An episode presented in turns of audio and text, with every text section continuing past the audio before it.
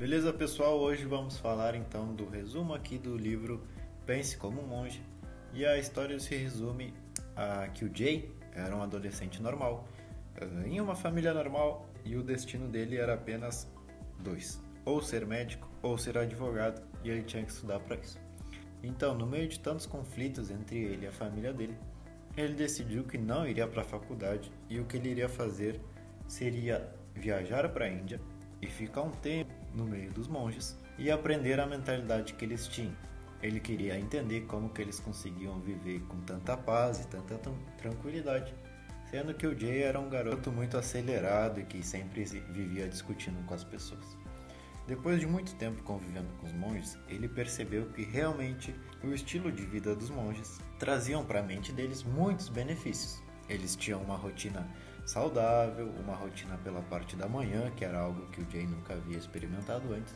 E durante essa viagem ele percebeu como realmente os pensamentos dele conseguiam influenciar nas emoções e nos sentimentos que o acompanhava. Depois de passar por essa experiência e ter conseguido desenvolver a mentalidade mais correta, mais saudável e que ele melhor se sentiu em toda a sua vida, ele teve que enfrentar um grande problema que foi voltar para a sociedade. Se via ali no meio das avenidas movimentadas dos Estados Unidos, buzinaço, todo o barulho de uma cidade comum, e percebeu que tudo aquilo que ele tinha aprendido nessa viagem com os monges já havia desaparecido. Ele já tinha se perdido de novo na própria mente dele, seguia ficando nervoso, seguia ficando ansioso e não conseguia mais controlar seus pensamentos.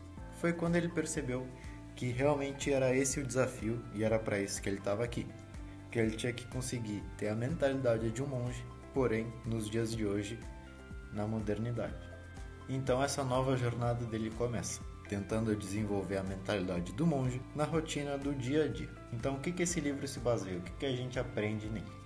Porque ele percebeu que era possível ter clareza e ter simplicidade nos pensamentos, mesmo com os objetivos que a sociedade impõe para que tu atinja até determinadas idades. E quais foram as principais coisas que ele trouxe da sua experiência com os monges? A primeira de todas é a rotina da manhã, onde ele realmente percebeu o poder que tinha já pela primeira parte do dia conseguir clarear e simplificar seus pensamentos para que o resto do dia ele não se perca na sua própria cabeça.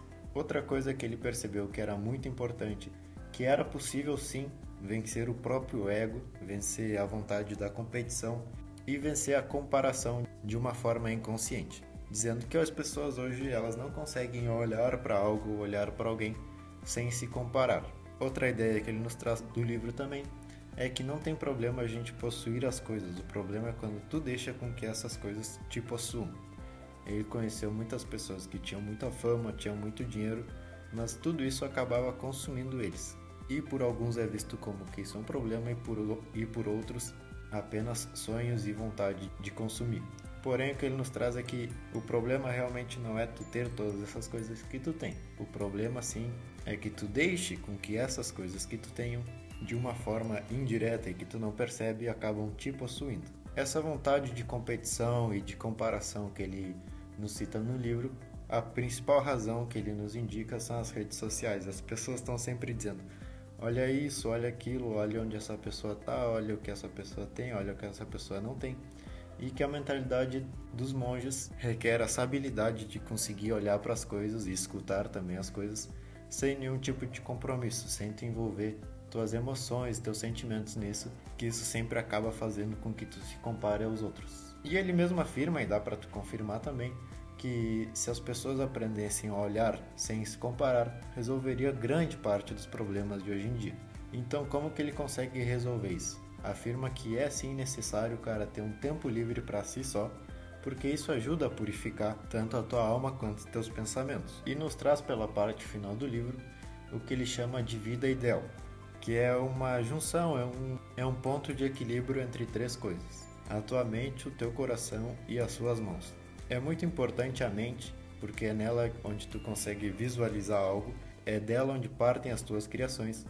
O coração é importante para que tu seja uma boa pessoa e desenvolva compaixão, e as suas mãos também são muito importantes, porque são ela, através delas que tu pode agir, construir algo e servir os outros. Então não adianta tu ser um cara que tem visão e que pensa grande se tu não for uma boa pessoa ou não servir os outros. Assim como não serve de nada tu ter simplesmente um bom coração, mas não ter visão e realmente não colocar isso em prática. Então a mentalidade do monge se resume a que tu chegue a essa, a essa combinação perfeita entre mente, coração e as suas mãos.